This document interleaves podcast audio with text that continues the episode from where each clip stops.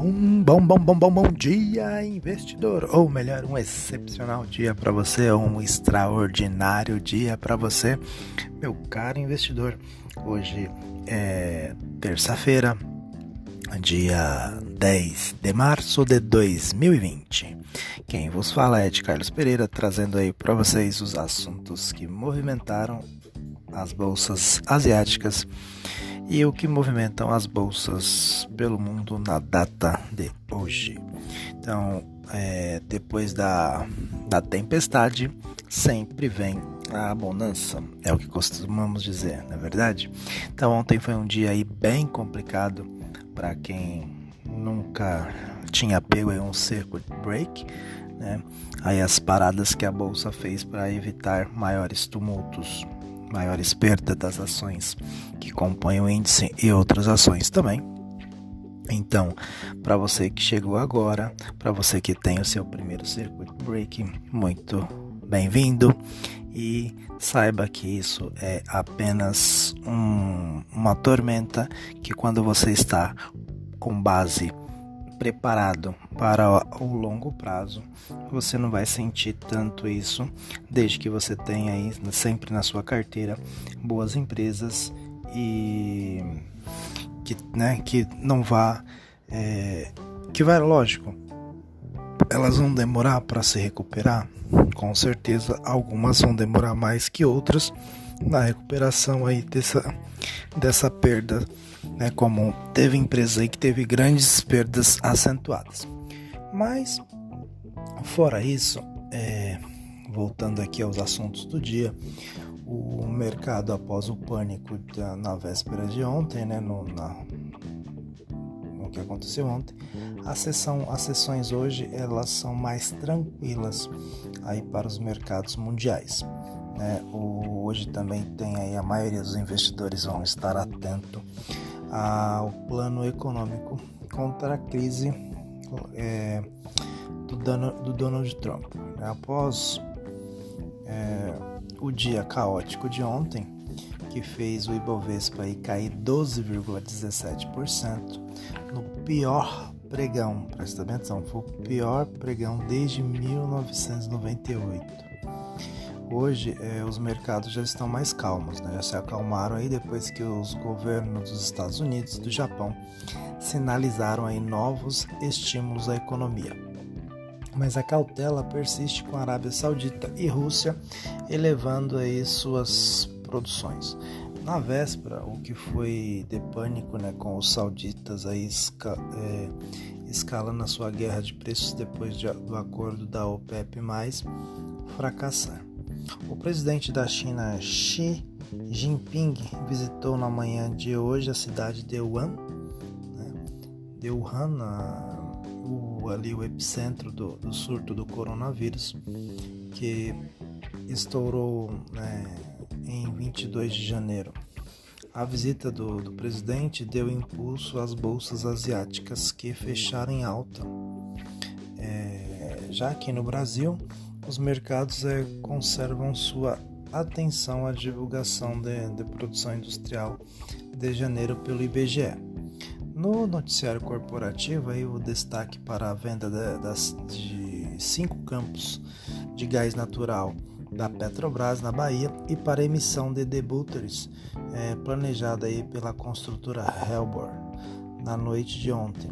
A Direcional Engenharia e a CESP publicaram aí também balanços.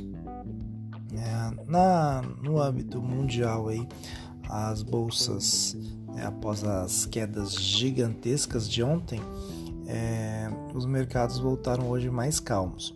As bolsas de valores da Ásia fecharam em alta modesta. O presidente chinês, como eu comentei, é, fez a visita lá na, em Wuhan e né, isso aí acabou é, dando mais uma acalmada. E o governo japonês garantiu que medidas de estímulos fiscais é, estarão a caminho, o que gerou maior calmaria para o investidor. O coronavírus segue em expansão em países como Itália, mas a China anunciou apenas 19 novas infecções, menor número desde janeiro de 2000, né? desde 18 de janeiro. Na Europa, as bolsas abriram com alta moderada. Milão, que ontem despencou 11%, a maior queda na Europa, estava no terreno positivo na manhã de hoje, horário de Brasília. Já em Nova York, os futuros avançam após o presidente americano Donald Trump ter prometido na noite de ontem é, reduzir impostos sobre a folha de pagamento e salários, além de auxiliar trabalhadores contaminados pelo coronavírus. Contudo, deixará de fora a ajuda ao setor de viagens, é, disseram fontes a Bloomberg. Trump deve falar sobre o assunto em coletiva de imprensa nesta terça-feira. Os metais sobem em Londres e minério de ferro se valorizam, já o petróleo se recupera parcialmente da derrocada né, de ontem, quando a UTI, é, UTI não, desculpa, WTI perdeu aí 25%, mas a alta se acumulou com tanto os sauditas né, quanto a Rússia anunciaram um aumento de produção. Aí a bolsa de Darling, que trabalha ali com minério de ferro, é hoje a, a inflação da, da primeira semana de março na capital paulista, é, desculpa, eu pulei aqui, era para ah, os contratos futuros, na verdade, aí de Darling, né, na, na bolsa de Darling, é, fecharam com alta, né, de mais 4,91, cotados aí a 662.500 ienes, equivalente a 95 dólares e 33 centavos. O Bitcoin aí ele baixou, né, tá na casa dos 7 mil 885 dólares e 43 centavos, operando nesta manhã aí com uma leve alta de 0,20%. Os indicadores econômicos aqui, a FIP publicou na madrugada de hoje a inflação da, da primeira semana de março na capital paulista, com alta de 0,15% na primeira quadricemana do mês. O IBGE publica aí hoje às 9 horas a produção industrial brasileira de janeiro, principal indicador do país no dia. Na União Europeia, o Eurostat divulga às 7 horas o PIB do quarto trimestre de 2019, a produção industrial do primeiro trimestre de 2020 deve ter registrado alta de 0,60% na comparação mensal, segundo estimativa mediana né, da, em pesquisas feita pela Bloomberg e ante aí uma queda de 0,70 na medição anterior. Agora o Banco Central né, vai fazer novamente aí leilão, vai vender aí à vista provavelmente a, a, até 2 bilhões de, de dólares das 9h10 até as 9h15 após o dólar ontem subir 2,10%. Novamente foi cotado aí a R$ 4,72. Na sexta alta seguida. O anúncio vem após o diretor da política monetária do BC, é, Bruno Serra, dizer ontem que o banco vai intervir é, no câmbio pelo tempo necessário. O dólar fechou em novo recorde ontem, mesmo com os leilões né, no mercado à vista.